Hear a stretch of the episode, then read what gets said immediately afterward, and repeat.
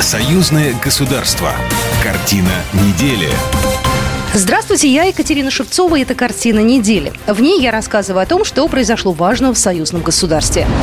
Минск и Москва вплотную решают вопросы повышения обороноспособности двух стран, о чем говорил Александр Лукашенко с главой Минобороны России Сергеем Шойгу.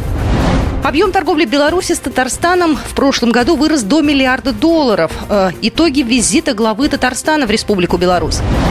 Белорусская туриндустрия ежегодно готова принимать до 10 миллионов россиян. В Минске прошел первый российско-белорусский туристический конгресс. О главных событиях в союзном государстве прямо сейчас.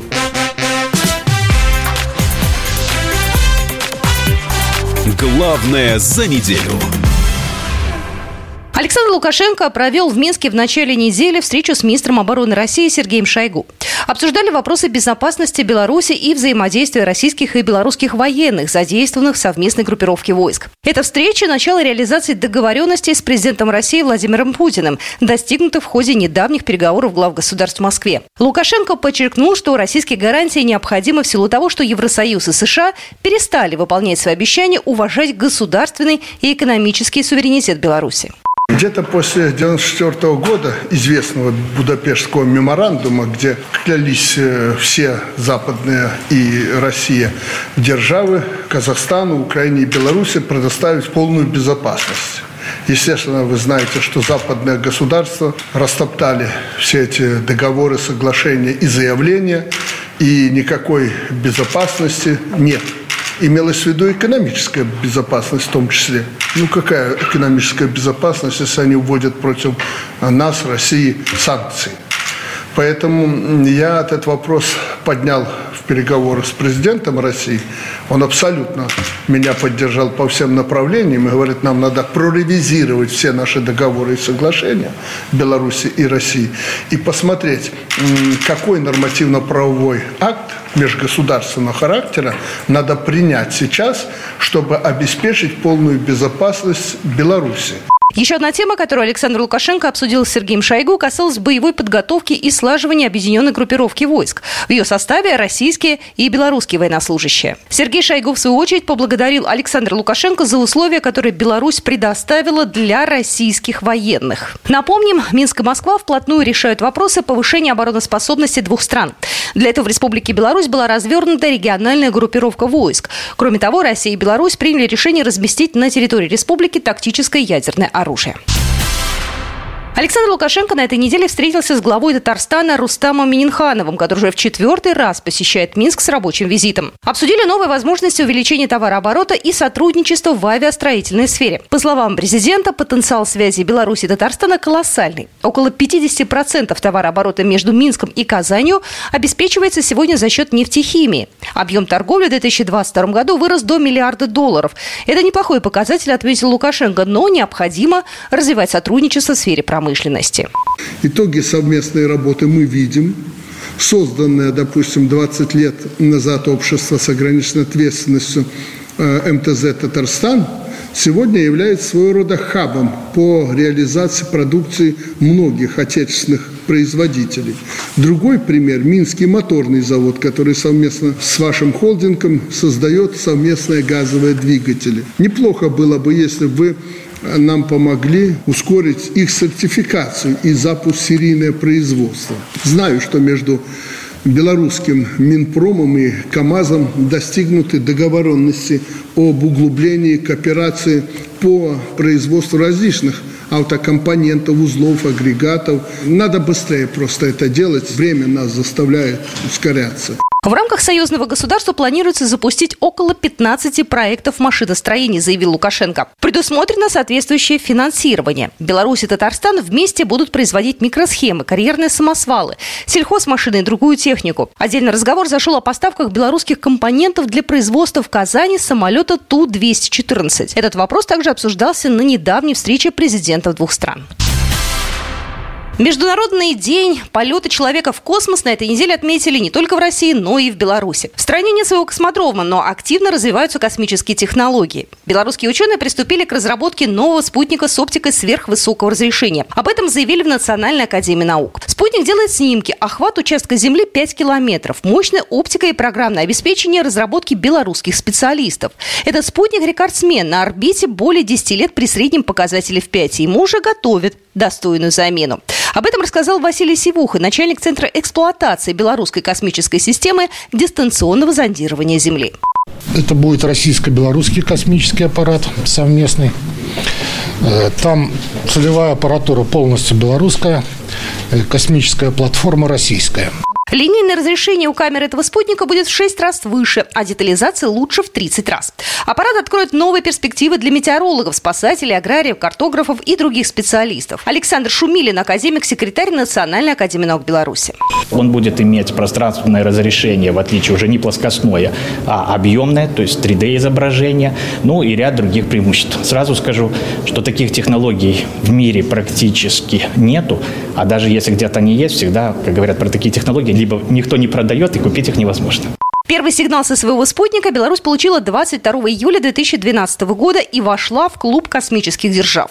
Ученые шутят, это как высшая лига в спорте. А вот в невесомости представителей независимой Беларуси еще не было. На орбиту уроженцы республики поднимались только как советские или российские космонавты. К примеру, герой России Олег Новицкий. Уважаемые земляки, от всей души поздравляю свою родную землю, космическую державу Республики Беларусь с этим замечательным международным праздником. Желаю успехов в развитии и освоении новых космических программ, проектов, новых космических аппаратов, новых космических профессий.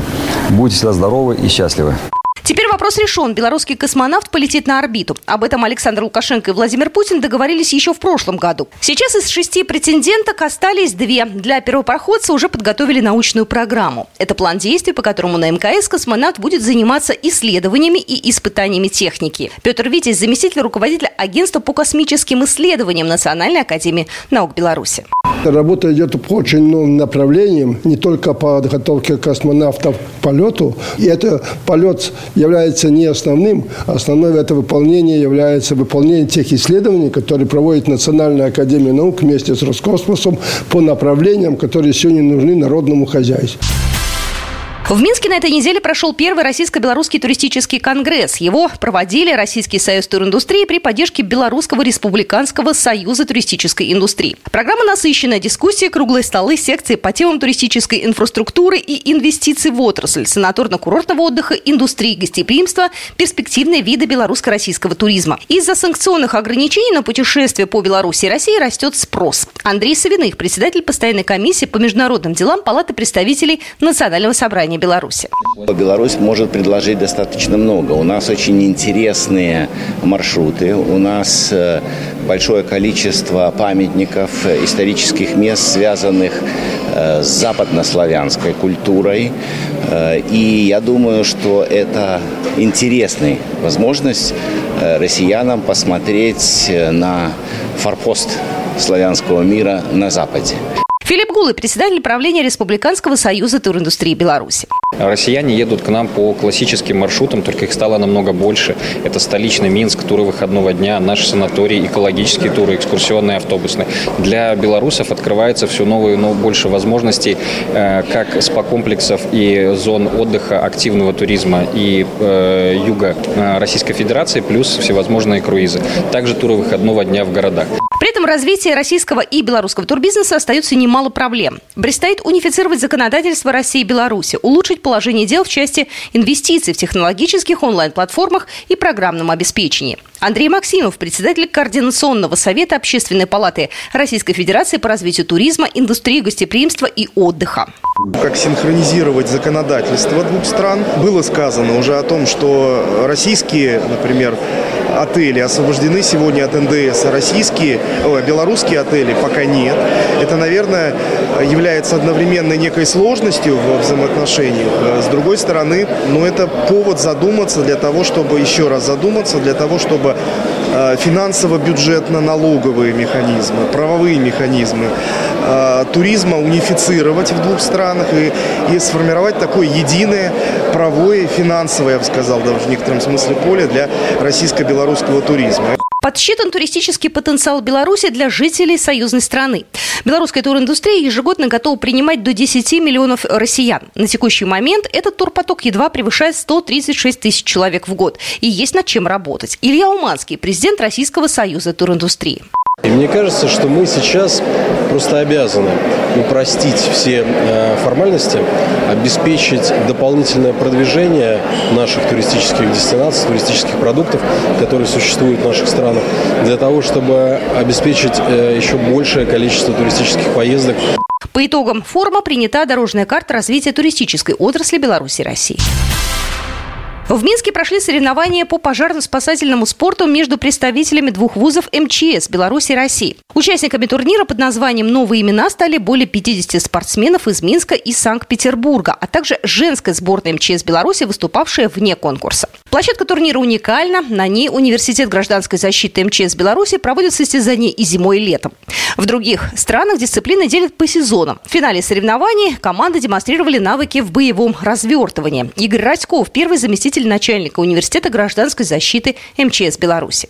Мы вообще единственные в мире, кто проводит соревнования в закрытых помещениях в четырех видах. Это боевое развертывание, эстафета, подъем по штурмовой лестнице, преодоление 100-метровой полосы с препятствиями. В общекомандном зачете турнира первое место среди мужчин у сборной Беларуси. Второе место заняла сборная из Петербурга. Третье на пьедестале почета стала сборная университета МЧС Беларуси. Вот такие события происходили в жизни союзного государства на этой неделе. С вами была Екатерина Шевцова. До свидания. Программа произведена по заказу телерадиовещательной организации Союзного государства. Картина недели.